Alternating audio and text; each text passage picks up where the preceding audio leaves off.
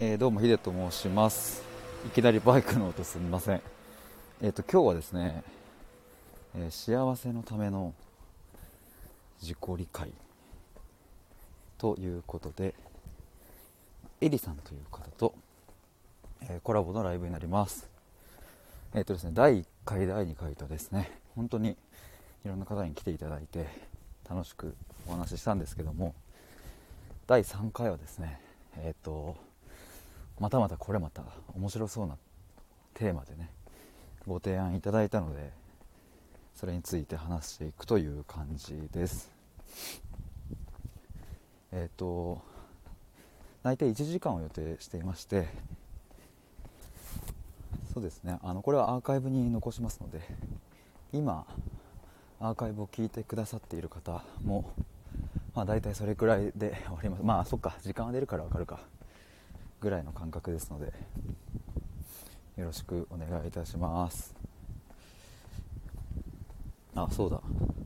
ちょっと今からこれをツイッターに、えー共有したいと思いますえーっとテーマ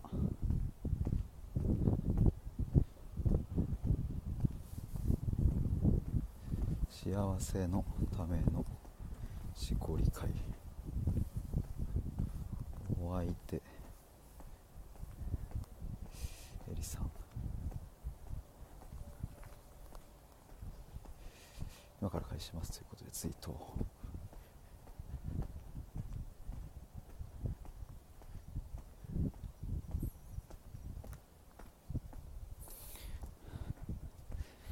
ということでえっ、と今ツイートしました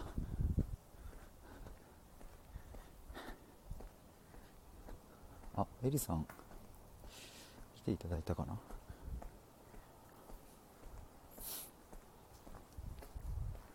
来ていただいているっぽいな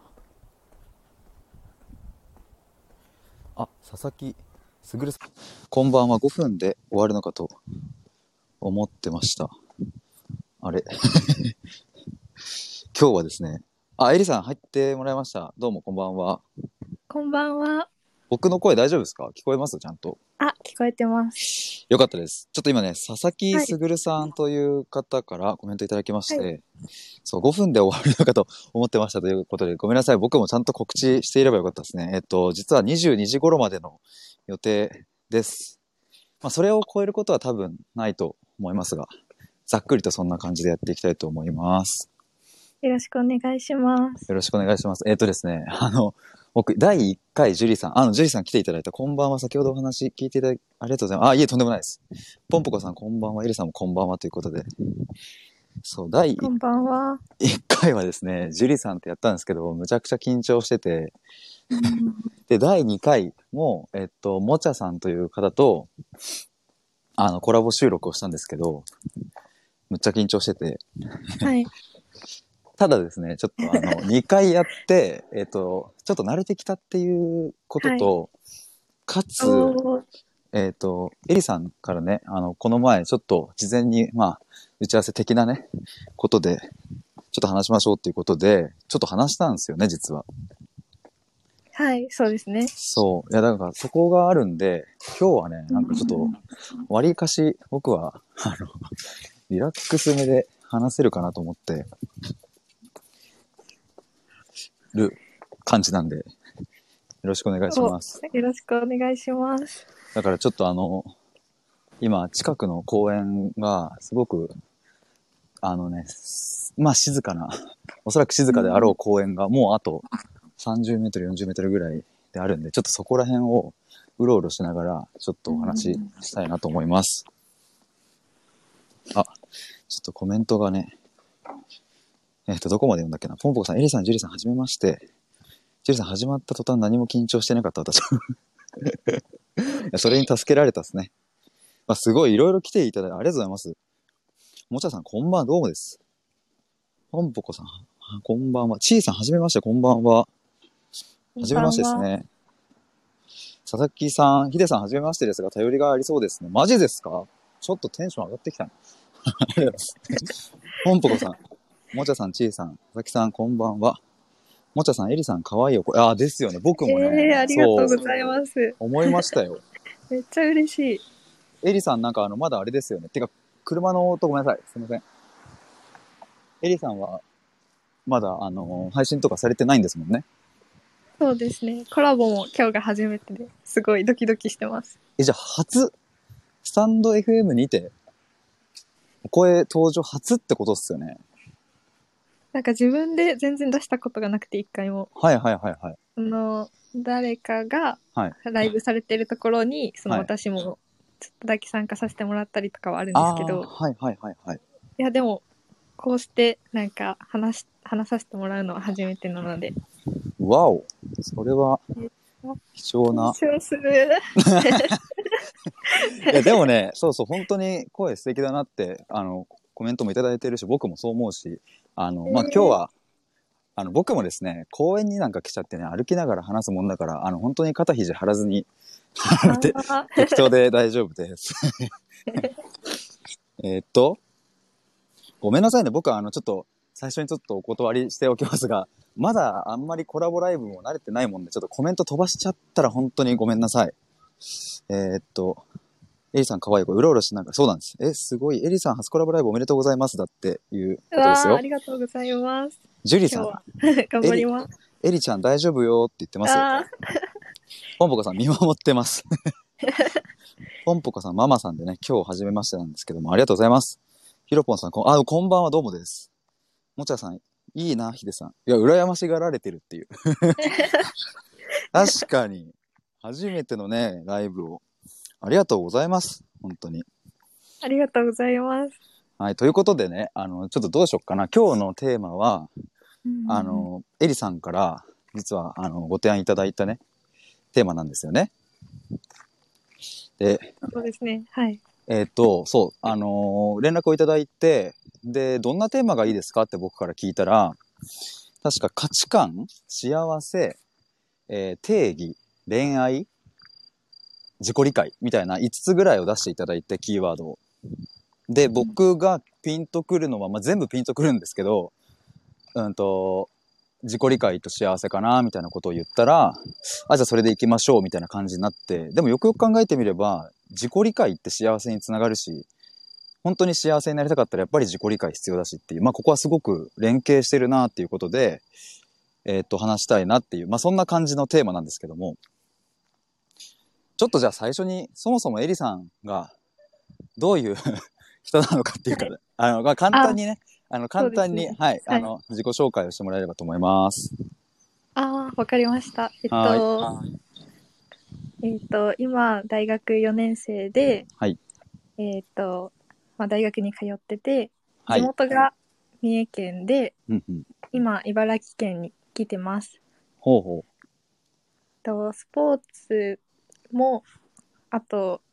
歌を歌ったりすることとかも好きで、はあ、うまそう。うん。なるほど。うん。そうですね、うん。なんか、うーん、あ、私も最近お散歩するのが趣味です マジっすかはい。散歩最高っすよね。うん。なるほど、なるほど。まあ、そんなところですかね。はい。大丈夫ですかあ、ヒロポンさん、エリさん、はじめまして、頑張ってください、とのこと。ヒロありポがンとうございます。ポンポコさん、ヒロポンさん、こんばんは。ポンポコさん。ポンポコさん、ヒロポン。みんなあれなんですかね。知り合いなのかな。まあ、ということで、じゃあちょっと、あの、まあ、いろいろ今回は僕から、エリさんになんかお聞きするっていう形で、まあ、話していこうかなと思うんですけども、はい。どうしよっかな。いろんなね、入り方が僕の中では今想定されてるんですけども、例えば、うんと、どうして自己理解とか幸せみたいな、そこの言葉なんではいそこを僕に提案してくれたのかっていう入りから言っても面白いし、あとは、は、えっ、と、以前ね、ちょっと打ち合わせしてる時に、あの、中学生ぐらいの時から自己理解とかにはすごくこう、興味が出てきたみたいな、あ言ってたじゃないですか。はい。だからそれってなんでっていうところ、まあ多分結局うんは、あの、両方話すことになると思うんですけど、なんうか入りとしてはどっちが答えやすそうですかえー、じゃあその、えー、まあ、 ここう言われてもどっみたいちな。なんだろう。じゃあ僕が興味ある方からもはういざっくり聞いてきますね。いそう、そうですね。やお願そいしたらしねまそう僕はね、はちょっとねどちらかといえば後者つまり、うん。そはのはい以前お話しした時に、そう自己理解っていうもの僕は、えー、と大学3年生とかぐらいで、あ自己分析とか自己理解大事だなっていうことにすごく気づいていったんですけど、でもね あの中学生なんて本当に外駆けずり回ってサッカーして野球したり本当にねわんぱくでクソみたいなあの少年だったんでなんか自己理解みたいなことをそもそも言葉として僕は知らなかったわけですよ中学生の時に。に。でもエリさんはそれを知ってたしそこについて自分なりの考えがあったってことですよね。そうですね。はい。自まあ己理解。うはいん。うんちょっとそのあたりについてざっくりとどうですかなんで興味を持つようになったんですかねうーん。なんで、なん で、なんでなんだろいやなんか例えばあのなんだろうな僕ってきっかけは就職活動だったんですよ。う。うーん就活ってみんな自己分析するんであ俺もやろうみたいな感じがきっかけだったんですよ。はい。でも中学生って本当にもうほぼ小学生みたいななんかまあもんだし 別にそんなにななんだろうな、んこう自分の中で考えを深めるとか、うんとうんそれこそなんで自分はこれが得意なんだろうとか苦手なんだろうとか、えー、と自分がね例えばそれこそ幸せにしてるものなんだろうって中学生って正直あんまりそこまで深められる思考はしないかなっていうのが僕の考えなんですけどああ。それをするってことは中学生でするってことは僕みたいな例えば就活がきっかけだったとか例えば身近うなん家族から、あのあなたもこういうこと考えなさいよって言われたとかあとせん学校の先生から、うん、と自己理解大切だよって言われたとかなんかそういうきっかけみたいなものがあるんじゃないかなっていうのが僕の中での思ってることなんですけどどうですかねそのあたり。うんそうですね。なんか、うそん、の、何かうん、悩みとかがあった時に、はいはい。その、ずっと、こうかん、何か考えてるじゃないですか。うんうん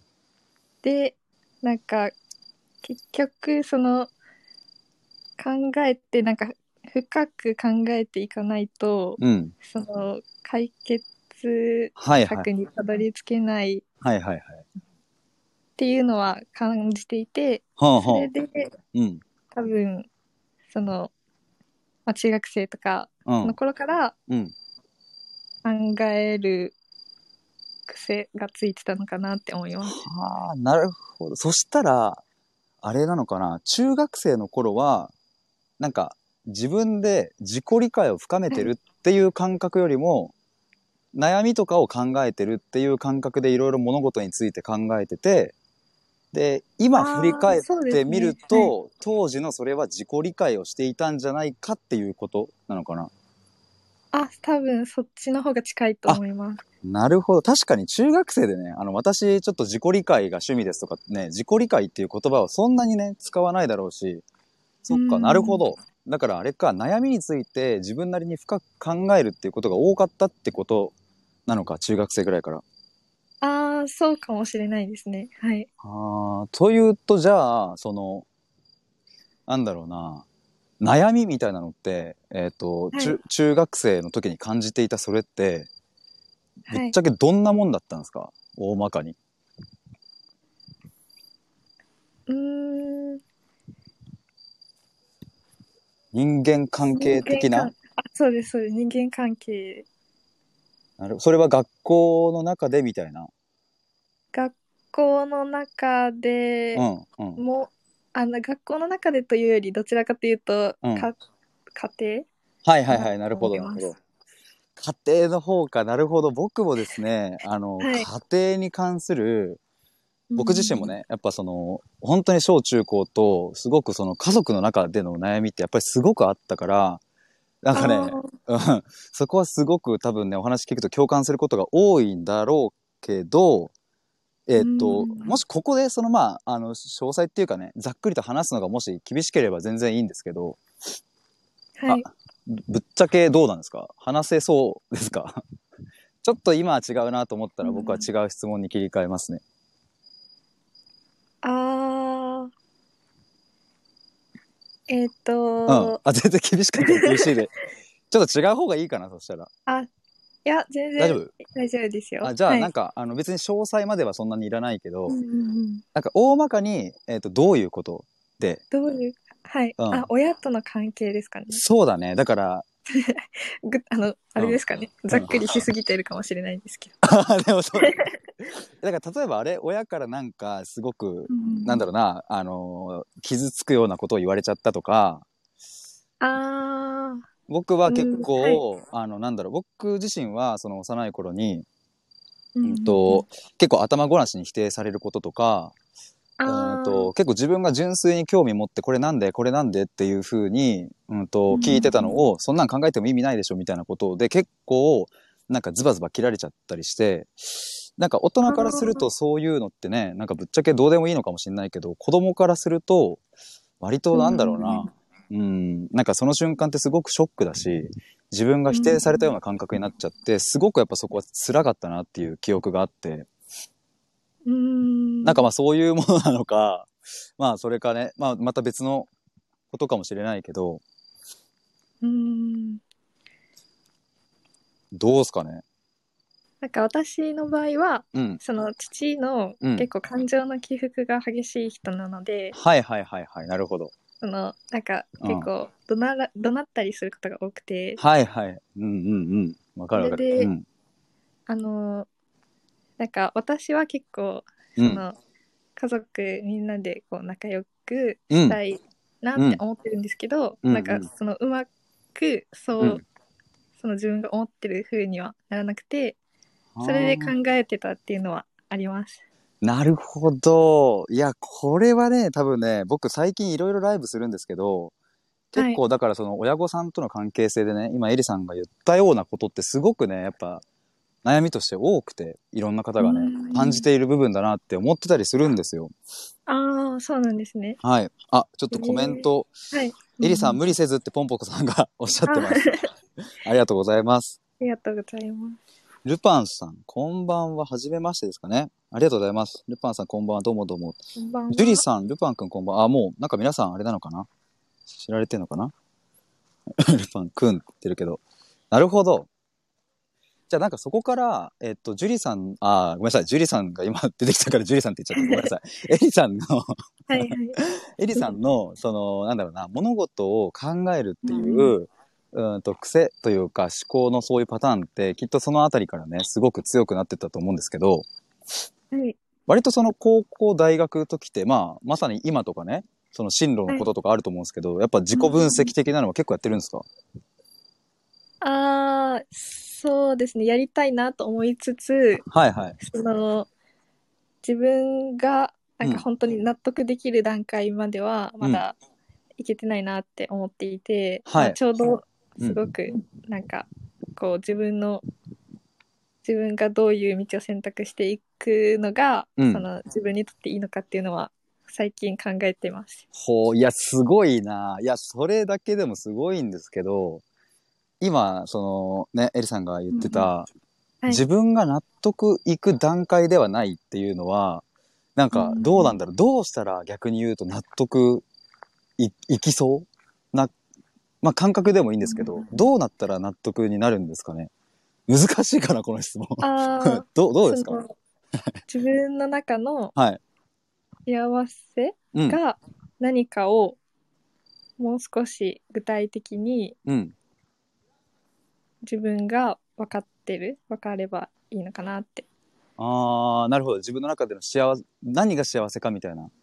そうですねなんかそこは人によってうん結構バランスとかが違うと思うので、うん。なるほど。ちなみに今の段階だと、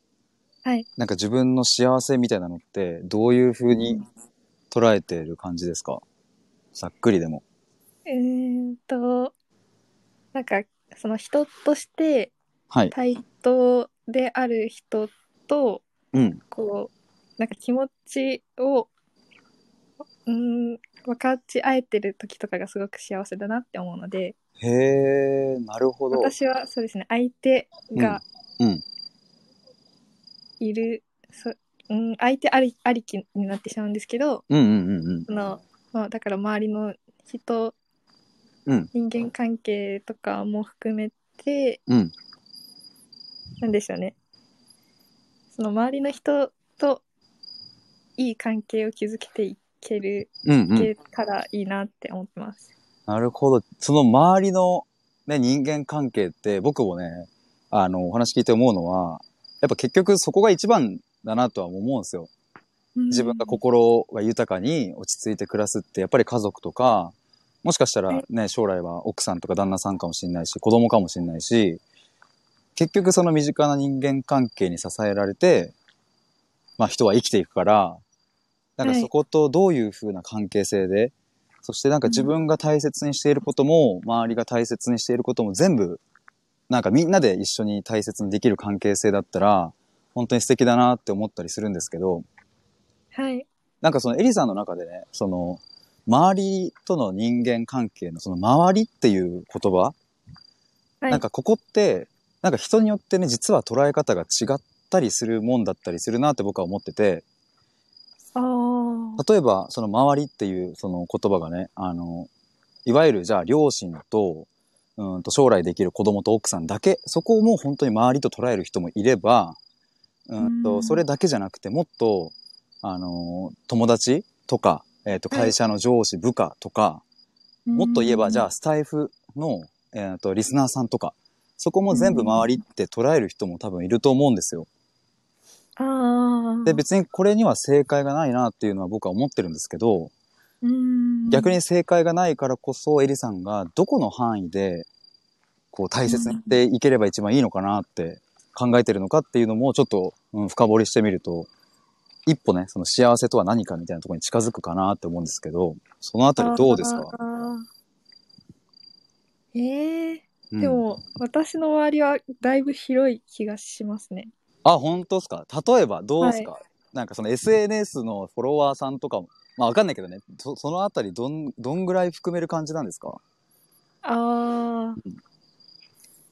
でも日常で関わってる人うんは、うんみんな含めますね。なるほど。例えば、僕、はいあの、地元のね、コンビニで、えっ、と、はいほぼ、うん、2日に一遍か行くとこがあって、ああ。もうそういうとこの、その、お店のおばさんとかとね、顔なじみになってて、あ、どうも、はいみたいな感じなんですけど、ええー。なんか例えすごば、これも周りの一個だと思うんですよ、僕は。うん。やっぱその、店員さんと、なんか、ね、こう目を合わせてもさ、なんかお互いこう何も言わずに、なんかこうお金だけ払って出てくっていうのは僕はなんかあんま好きじゃないから、うん目を合わせて、あ、どうも、みたいなことをね、別に何を話すわけじゃないけど、そういうのもまあ僕は好きだったりするんですが、エリん。さん的にはなんかどうなんだろう日々その周りのね、人と関わる中で、あ、私意外とここの関係性も大事にしてるなとか、初めて行ったお店とかの関係性も大事にするなとか、わかんないけど、なんかど、どういうふうにそこを捉えてるんですかねああ、でも、うん、その、コンビニでの人、レジの方とかは、うん。私はそこまででも気にしてなかったでおすう、ね。おうおうおういや、めっちゃいい気づきだと。うん、うん、うん。どうなんでしょう私が所属しているコミュニティとかですかはいはいはいはいはい。なるほど。いや、今なんかすごくクリアになってきたのは、今私が所属しているコミュニティって言ったじゃないですか。はい。つまり僕の話を聞いて、いや、さすがにコンビニはねえなっていうことにな って、さすがに私それはないなっていうふうに気づかれたじゃないですか。で、今出てきた言葉がその、私が所属するコミュニティっていうふうに、一個う、ん周りっていう言葉の定義が一段階こう、ちょっと具体的になってきたんですよ。ああ、うんそうですね。だからそうすると今度、じゃあ私が所属するコミュニティってなんだろうっていうふうに考えていって、うんうん例えばね、家族もコミュニティの一個だし、とかね、うん。はい。大学だっそうたら、なんだ、大学ってちなみにうん今ゼミとかはいサークルとかなんかやってるんですか、です。あ、そうですね。ゼミもサークルもあります。なんかそ両方ともなんか自分がやっぱいいなって思えてるコミュニティなんですかね、それは。はい。そうです。ちょっとじゃあ、ど、どんなゼミで、どんなサークルかっゼミて、ではい、何をやってるんですかちなみに。ああゼミうん、は、うん、えーっと老化に関連する物質のほうほうほうほうほうほうほが体の中にう、うん、うん、あるんですけどそれの除去をして除去うんの除去を目的とした研究をしてます、むっちゃおもろいな。 いや、ちょっとね、この前の電話でも少し聞いてたんですけど、え、老化うんに関する物質を除去する研究で合ってまそすうですねそうですねはいちなみに、それはどういうふうに何か、例えば商品になっていくのか、えっと、医学につながっていくのか、ど、ど、どういうものにつながっていくんですか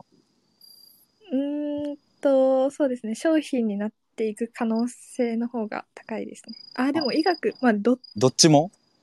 ちもはいその発展のさせ方によるだけなのでへえ、いや、なんかこの前僕がちょっとあの聞いていたうん財布の配信者さんが言ってたのが、なんかね、こう肌に塗るとそこがなんか若返るっていうのを、どこだっけなどっかの化粧品会社がなんか開発したみたいなことを言っていて、だからもしかしたら、あれかな、エリさんがやってあーる、それも、そのスキンケアとか、そういう方にも繋がってったりするのかあなあそうですねそうんの老化の原因物質がはいはいはいはい。その美容にも関連していきますしあとはそうのん、病気にも関連していくので、うん、そのまあ、私は健康を今目的としてやってるんですけどはい。でもその除去をすることでうん結果的に美容にもつながっていくと思ってます。うおー すごいな。いや、僕、なんか、そうだな。ここだけでもなんかもう1時間ぐらい話したいぐらい今むっちゃ興味湧いてるんですけ ど。いや、すごい。ちょっとごめんなさい。あの、コメント欄ですね。僕、そうあですねの、ちょっと、コメント欄ちょっとあの、見てはいるんですよ。ただ、あの、ちょっとね、僕もね、 あの、いろいろエリさんに 質問するときにちょっと頭フル回転でごめんなさい。でも皆さんちょっとあの、ね、読ませていただいてます。ちょっとでもごめんなさい、忘れちゃう。 ちょっとごめんなさい。その辺は皆さん、あの、ちょっと多めに見てください。ごめんなさい。ちょっとね、あの、エリさんと今ちょっとお話を ね、する方で僕、ごめん、ちょっと集中しちゃってて。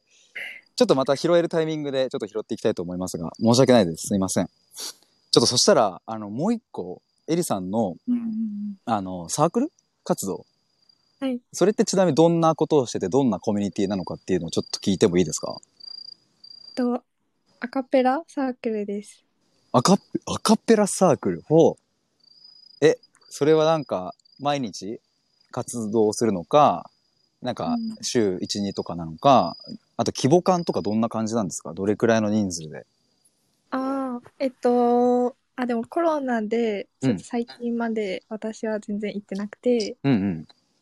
なんですけど、うんまあその基本的に週1とか2ぐらいでうん。一つのバンドが6人ぐらいです。ほう。で、エリさんも、じゃあその6人の中の1人として活動されていると。そうですね。どんな感じの歌を、例えうばん昭和の歌謡曲なのか、今時の歌なのあか、ーそのあたりどうですか なんか本当に自由なんですけど、私は結構最近の J-POP が多いです。ほう、J-POP なんですね。なるほど。そうですね。それ、ちなみになんで、その歌というサークルに入ろうって、アカペラに入ろうって思ったんですかえーっと、うん、中高はもう運動部だったので、うん。えっと、その他の分野にも挑戦してみたいなって思ったのが、はいまはあ、きっかけです。い。なるほど。ちなみに運動は何をされて運動は、うんえっと、高校が空手道部で、空手おうん。中学が陸上部でした。すごいな。いや、なんか正直、その、お声からね、感じる、こう、ほんわかしてね、ちょっと可愛らしい雰囲気とは、打って変わってな感覚なんですよ、僕は。空手とかね。陸上とあか。うん。ー。うん、だからなんでもすか、スポうーん、ツも、はい、好きなので、へえ、それは結構もう昔小学生とかから体動かすの好きだったんですかね。そうですね、もともと好きで、うん。あれでも、その大学では、えっ、と、運動しないという選択肢を取って、えー新しく歌っていう方に挑戦したわけじゃないですか。はい。それはなんかどういう、なんだろうな、思いから。あうあ、ん。うーん、なんか、でも、すごく中高で打ち込んできたので、はいはいはい結。構、もう、すごく、なんか自分の中で満足に、うん満足できてるというか、うん。やりきった感みたいなのはあったので、はいはいはい。それでう気ん、分転換っていうのもあります。なるほど。じゃあもうなんか自分の中では達成感があるし、なんかそうですねやり残したこととか、別になんかそんなにないから、じゃあ自分が好きな歌、ちょっとやってみようかなぐらいの、ちょっとこう、ポップな感じでやってみようかなっていう、そんな感じだったんですかね。あそうですねん運動を別にその嫌になったわけじゃ全然なくて、うん今も好きなんですけど、うん。まあ、新しいことやってみたいなって思ってアカペラを始めましたなるほどっすね。いやー、面白いな。あの、僕今、二つのコミュニティについて聞いたのは、はい一回整理すると、その、話を戻すと、えっと、エリさんがね、あの、自分が所属するコミュニティとの関わりを大切にしたいっていう風なお話だったから、はいその僕みたいにコンビニの店員とかって いう、そういう話じゃないっていうことだったから、じゃあ一体今エリさんはどんなコミュニティに所属してるんですかっていうことを、今ね、二つお聞きしたんですけど、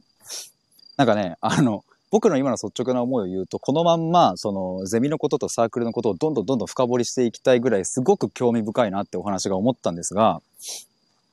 まあう、んでも、ちょっと一旦整理するとね、その、じゃあ今所属しているコミュニティって、やっぱ、えっ、と、家族と、ゼミとサークルあとう、んバイトとかになるんですかね、あそうですねバイトもやってますバイトはどんなバイトですか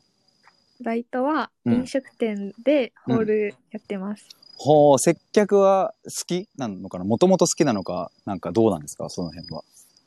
あーなんかどちらかというとうん。その同じ大学の人とかがいっぱいそのバイトにいて、はいはいはいはい。その人たちとのコミュニティができるので、うん。どちらかというとそっちの方が楽しいなって思ってます接客あー自なる体ほどよりもうん、うん。バイトでもまうんたそのコミュニティ、その同じ大学生うん同士で関われるっていうのの方がどちらかというとなんか重点が重いです。なるほど。いや、なんかそうすると、今3つのコミュニティについて話を聞いて思うのは、あの、まあ、これから、まあ、もし仮に仕事をするとしても、うんと、どんな商品を扱うのかとか、えどういう業界に行くのかっていうことももちろん大切だけど、なんかそれよりも、誰と仕事をするのかとか、そこの職場とかがどんな雰囲気なのかとか、なんかそっちの方が絶対重要になってきますよね。そんな気がしてるんですけど。ああうん。そうそうですね。うんでもあれですよね。前聞いた話だと、あの、はい就職はせずっていうことですよね。今のところ。就職はせずあというのの、は大学院に行くっていあう。そうですそうです。うん、うん。そこはなんかあれですかやっぱ自分で、あの、深めたい領域っていうのをもっと深めていきたいなっていうふうに、ゼミとかで思ったんですかね。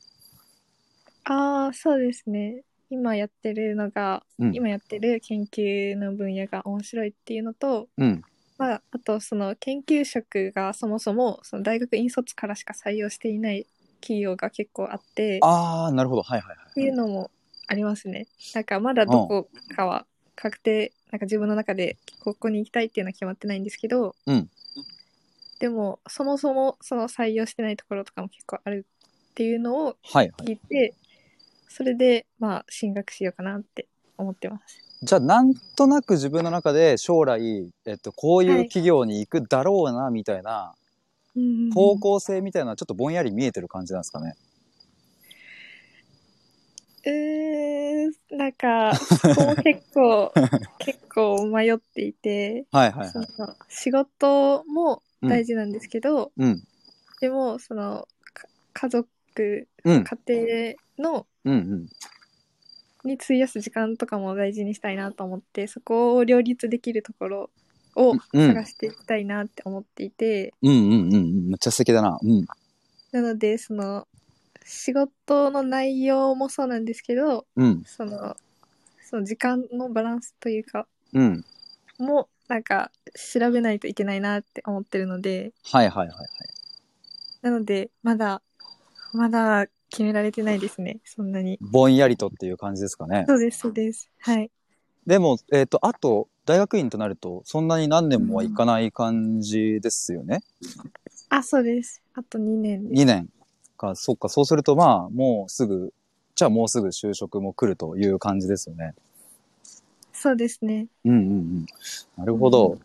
いや、ちょっといろいろと、あの、答えていただいてありがとうございます。ああの、りがとうございますちょっとごめんなさい。改めてね、ちょっとコメント欄、あ、皆さん大丈夫ですよって集中してくださいっていうことだったので、ありがとうございます。ちょっとですね、あの、僕はあの、対話に集中しているとどうしてもコメントと一緒くたにちょっとできない、ちょっと不器用なもんでね、ちょっとここだけはすみませんが、よろしくお願いします。ママスクドンさん、こんばんは。ありがとうございます。ジュリさんもたくさん調べてみて、いい企業が見つかるといいですねっていうふうに言ってますよ、エリさん。あーありがとうござ いますこれからたくさん調べてみますねえ。いや、ちょっとね、今もう一度、今回の、今度はう、んえっ、と、対話の、えっ、と、テーマにちょっと戻ってみると、幸せのための自己理解についてっていうのが、うんまあ今日、あの、ざっくりと決めたテーマだったんだけど、はいえっ、と、なんだろうな、エリさんもなんかその、僕、あの、い事前にね、打ち合わせをすると、その、ちょっと聞いてみたいこともあるっておっしゃってたりとか、あ、うんもう言ってたし、ちなみに今の段階でなんか、ここどうなのっていう質問とか、なんかあります、うんなければ僕がもう続けてそのまま質問してっちゃう感じにしますが、どうですかねうーんもし、なんかなければ僕質問しちゃってもいいですか か、もうエリさあんじゃあが。うん。はい、質問、あ、いや、質問お願い します。手でありがとうございます。あ、なんか皆さん、ジュリさんが可愛い、ルパンさん、うんうん、バリ可愛いって言ってますよ。ええ声から伝わる可愛さってことですね。ー、うわー、嬉しい。い嬉しいですね、これは。最や高めっのちゃ。嬉しいで すね。ぜひね、あの、まあ、配信はね、また自分のタイミングが来たらやってほしいんですが、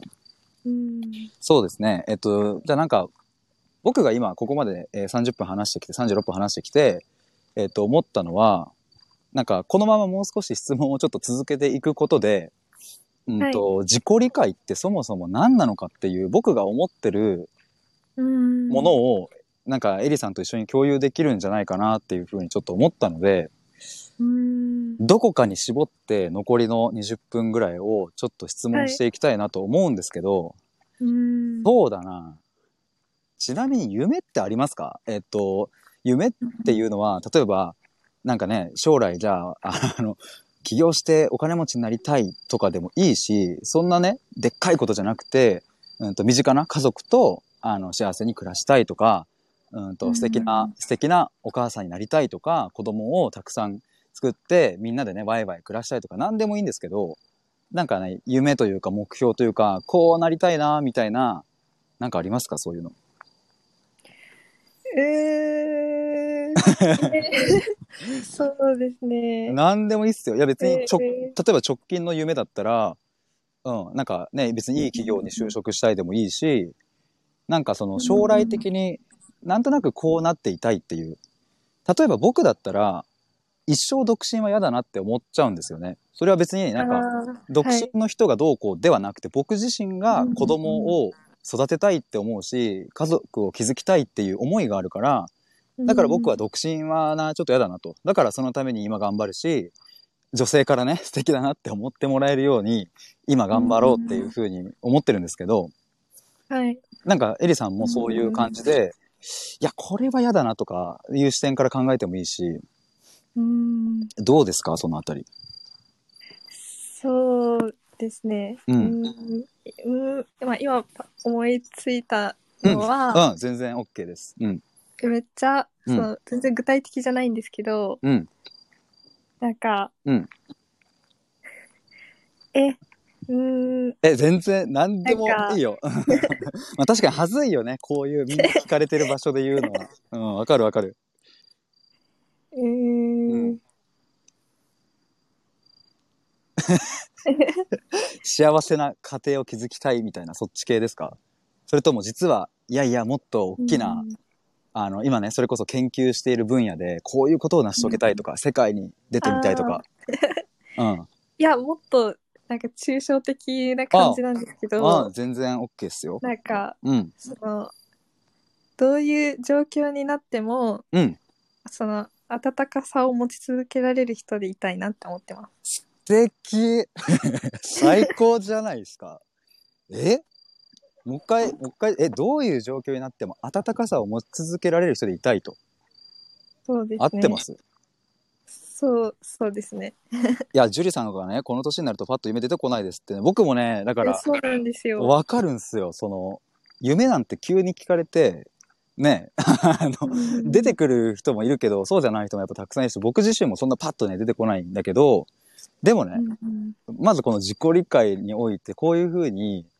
今ちょっとね、考えながら恥ずかしいなっていう思いもありながら出てきた今のこの答えって、わりかし、はわりかしね、エリさんの、なんかあうの、ん本音に近いというか、ああうん、なんか本当にそこを目指していった先にね、えっとうん結果的に例えば仕事でうまくいくとか家族ともちゃんとねうまく関係築けるとかっていう風になっていくんだろうなっていうことが僕はなんか想像できるんですよエリさんはきっとねっていう。うんそっかいやなんかそうだなそうするとね今度僕が気にな気になってくるっていうか質問をしたいのは、 はいうんとね2つあってごめんななさい、なんかね、二つあってとかって言うと、なんかすごいじ、 なんか、尋問みたいに聞こえてどう しよう。あの、全然、あの、まあ、一応二つ、あは二いつに分けてね、お伝えあすると、はいえっと、まず一つは、あの、どんな状況でもっていう、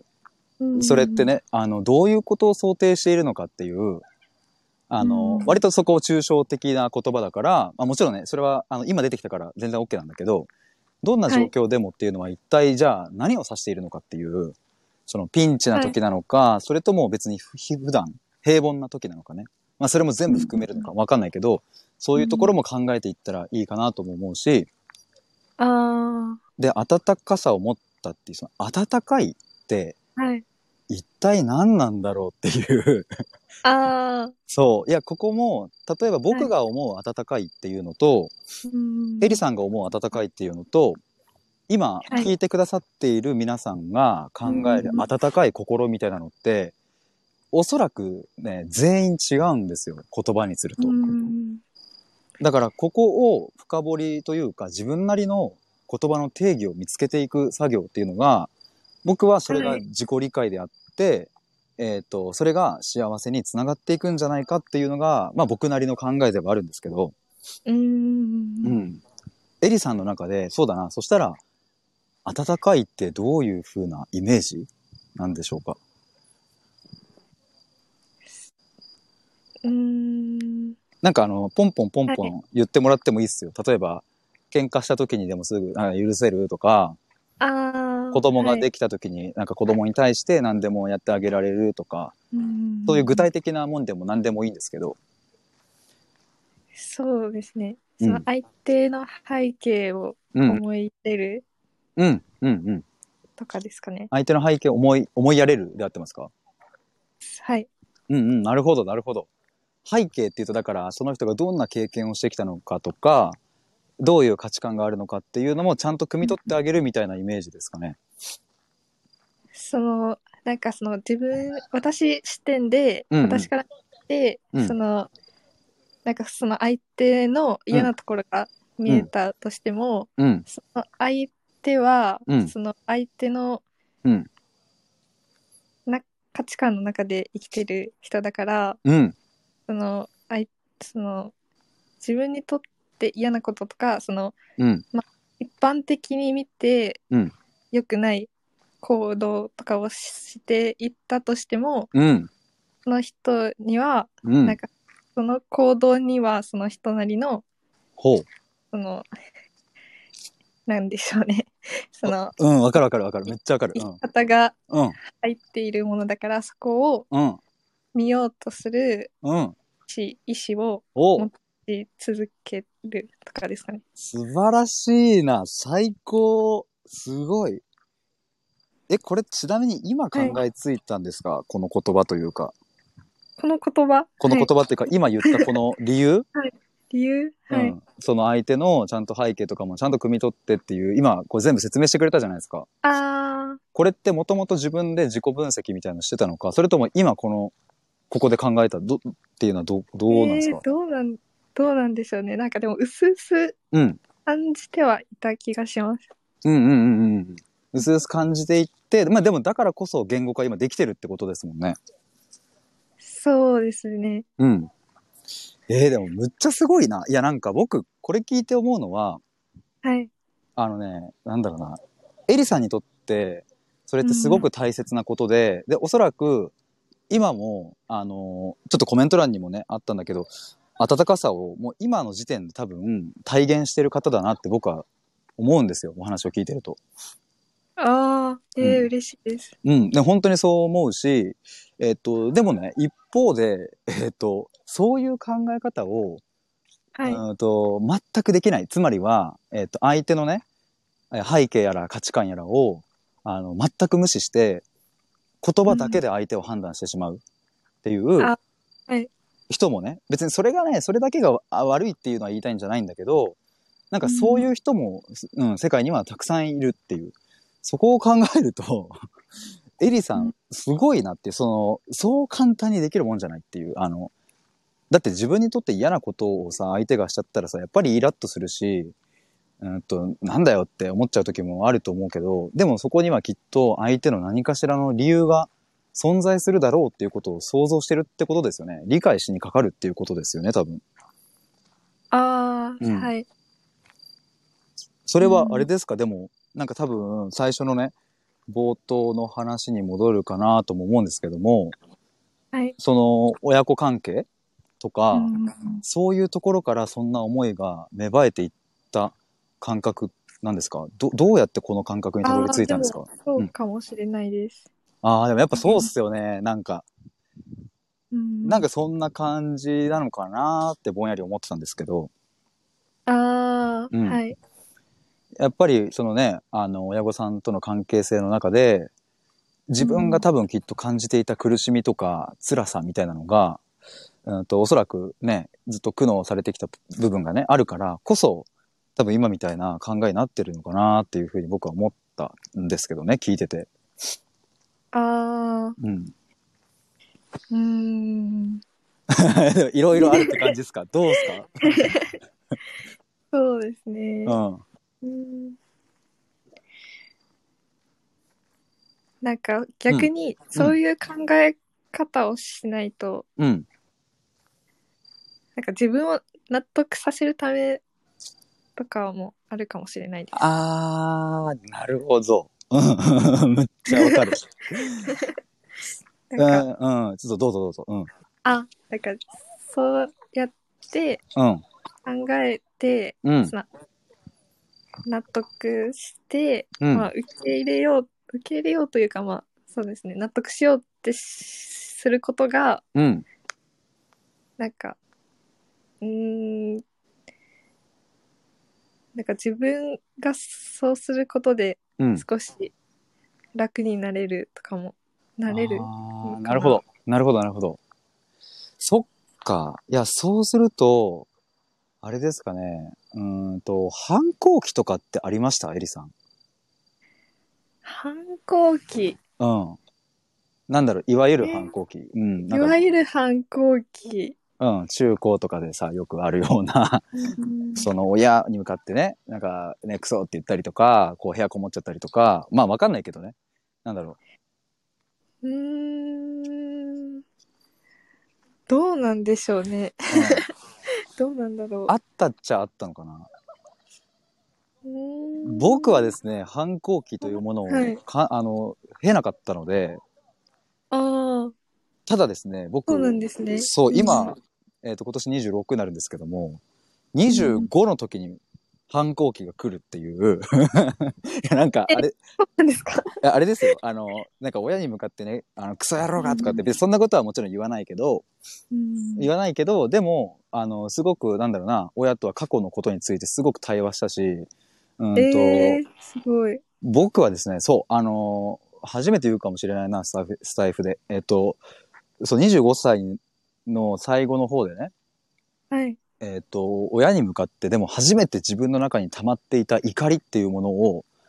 伝えたことがあってね、えー、うすんごい。 2時間、3時間、もっと話したかもしれないな。えー、本当に、いや、過去からこう思ってたっていうのを、もうね、だから、えー、なんだろうな、 あの、別にもちろんそんなことはしないけども、もう怒鳴ってしまうんじゃないかってぐらいの怒りで伝えたことがあって、えそれをした時に僕は、あ、ー、はい。これが反抗期なのかなっていうことにも気づいたし、えっ、と、つまりは僕は中高と親の考えを尊重しなきゃとか、無駄にね、尊重しなきゃとか、そこにうん反抗してはいけない。親は絶対だ、みたいな、そういう凝り固まった価値観がずっと僕の中にあって、あったのかなっていう。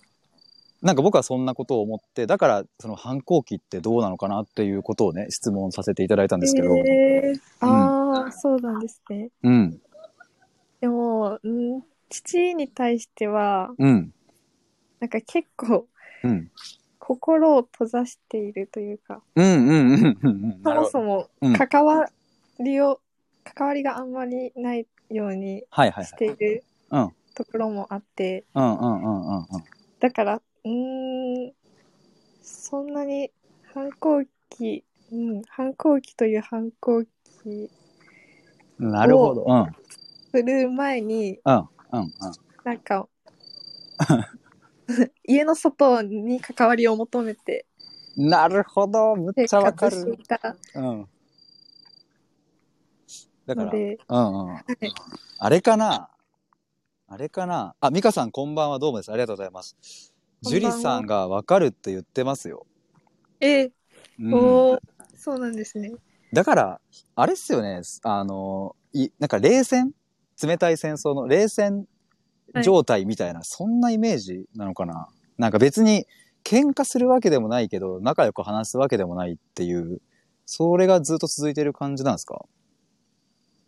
うーん、そうですね。なんかもう、ん、 結構、なんか今も受け付けな、受け付けないというか、受け入れられなくて、あははわかるわかるうんなるほどそう、なんか、うん、うん、すごい距離を取ってしまいます。はあなるほどねジュリスさんがマジで冷戦って言ってるんで、ね、だから なんかいやだからそこに共感をする人って多分本当に多くて僕自身もそうなんですけど、まあ、またねあエリさんとかとはねまた違うタイプかなとは思うんですけど、いやでもすごくわかるんですよそうそういうの。で、うんどうなんだろうあのエリさんはそのね別あの兄弟とかはどうなんですかいるんですか姉がいます。お姉ちゃんは結構離,、は離れてますそんなに3歳差で。あ3歳さはい。お姉さんはちなみにどうなんですかそのお父さんとの関係性とか。は、全然良くないです。あ、じゃあもうそこはエリさんとは、あの、わかるっていう感じで共感し合ってる感じなんですかね。うーん。暗黙の了解みたいな。なるほど。なるほど。そうか。うーん。いや、これはね、いや、僕はだかはらいその、さっきも言ったように、25歳を終える、まあ26歳の直前でね、ついに両親に向かって、むちゃくちゃ切れたんですよ。 うーん。あの、僕もそんな人から、あんまり怒らなそうだよねとか、うーんと腹立たなそうだよねとか、はなんい。か、ヒデは、そうだな、別になんか何に対しても優しそうみたいなことを言われることがあるんですけども、うーんで、僕自身もね、ずっと、まあ確かに怒り感情湧かないなって思ってたんですよ。別に。あーはい。でもなんかそれって、怒り感情が湧かない人間なんじゃなくて、えっ、と、怒り感情を湧かないように自分でコントロールをし続けていたっていうことに気づいたんですよ。ああ、つまり、えっ、と、さっきね、あの、エリさんがおっしゃってた、はいその温かい人でありたいっていうのも、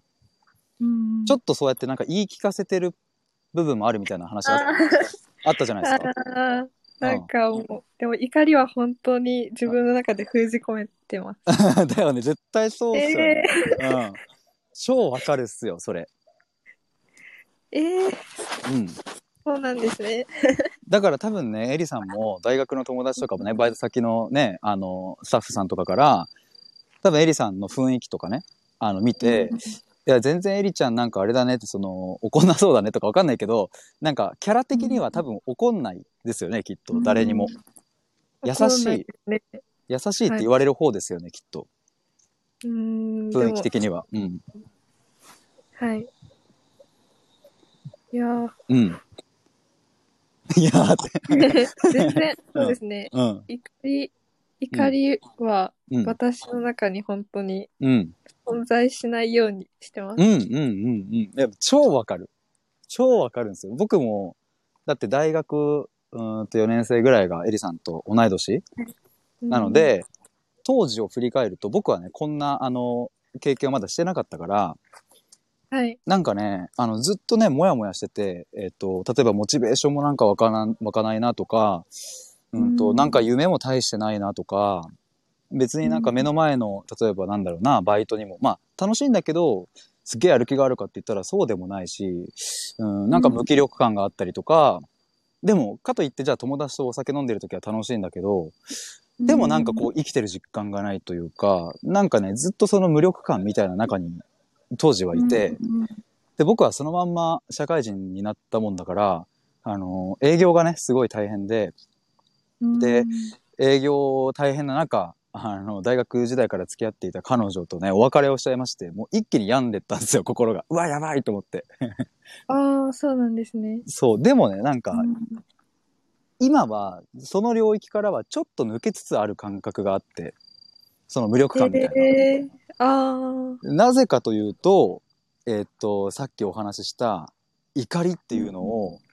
僕は25年生きてきて初めてぶちまけたんですよ。あ、ええこんなに親に向かって怒ったことはないし、ううんーんと、正直、えーっと、あ、なんだろうな。 あの、子供みたいな暴言は吐かないけど、正直うん結構その強い口調で、分かってんのかよっていう感情を思いっきりぶつけて、両親に。ああ、で、そこから、もう本当にね、全然やりとりもしなくなったんだけど、うん。でもね、やっぱほら、もう、俺も26だし、ね、そんな、 そんなさ、あのなんかこう、ずっとさ、なんか、おい、クソじじいみたいな感じではもちろんいられないしさ、あの、うんね、って思ったし、まあ、こんな引きずっててもしゃあないって思ったから、僕から改めて、えっ、と、両親にね、話をしに行って、うんっていうのが、うん、実は割と最近起こったんですよ。ええすごい進歩ですね。そう、だから、だからなんかエリさんが、その温かい人になりたいって、まあちょっと言い聞かせてる部分があるっていうところ、すごくわかるし、うん、と、怒りを出さないように自分をコントロールしてるって、つまりは、だから自分の心をいつもね、抑えてるっていう感覚なのよ、多分。ああ、結構これは幼い頃からそういう風にしてきただろうから、なんかう、ん無意識的にやっちゃってるんじゃないかなって、僕もそんな感じだったんでね。ああ、そうなんですね。うん。だからすごく、いや、わかるなっていう風な感じなんですけど、ええでも、うん。父に対してうん。絶対言えないんですよね。何も。た、な、なんな、か、いどんなことはをい実は言いたいんですか、あの、例えば、 なんか、やめてよ、はいみたいな、ななんだろうな。言えないっていうのはどういうことが言えないんですかその、なんかよ、なんか本当にすごく些細なことでうん結構怒ってくる人なので、うんなんかその怒りを感じた時はうん。うん。ちゃんとうんその相手に伝わるように、うん。そのすぐに怒りの感情を怒りとして表現するんじゃなくて、うん言葉に変えてうん。伝えてほしいって言いたいあ、って言い言いたい。けど、はい言えないってことですかはい無理ですねうわあ、わかるなー むっちゃわかるなだから、その時、その瞬間のエリさんっていうのは、やっぱりはい我慢、我慢してるわけじゃないですか。あー本当は言いたいことがあるし、本当は感じている感情があるのに、それをね、なんとかこう抑えようってしてね、してるっていう感覚ですよね、多分。あーなんかうん。そう自分でそう思ったことはなかったんですけどうんうんでも、うんもしかしたらそうなのかもしれない。うん。うん。いや、その感覚も超わかるんですよ。あの、僕もですね、自分はそんなに怒りをそもそも湧かない人間だと思っていたし、えーっと、うん両親に対して怒っているなんて思ったことがなかったんですよ。二十何年間。でも、まあちょっと今日はもう話すと長くなっちゃうんで省きますけど、まあひょんなことをきっかけに、あ、俺って怒ってたんだっていうことに気づいて、ああで、だんだんとその自分のね、気持ちにこうはい素直になれるように、今ようやくなってきたみたいな感覚なんでね。うんだからそのエリさんがまだ、いや、でもこれどうなんだろうっていう微妙なね、あの、と、っていう気持ちもすごくわかるし、うんジュリーさんもうちのパパかなってくらい同じって言ってます よ。ええ そうなんですか。えー、二人で話したらバチクそソうな、バチクソ盛り上がるんじゃないですか。 もしかしたら、えうん結構そのまあ、うん、に似たところもあるかもしれないですね。えー、そうなんですね。うん。いや、すごいな。いや、ちょっとね、いや、ちょうど今22時になって、うーん。まあもう早くも1時間経ってしまったんですけど、うん、いどうや早かったです。早かったよね。 うん。まあそういうふうに感じてもらえたなら僕はすごく嬉しいんですけど、エリさん的にははいどうですか、今日1時間話してみて、なんかこう感じたこととか、思ったこととか、うんなん、かあればぜひ聞かせてください。はい、ああその私は、うんうん自分で、うん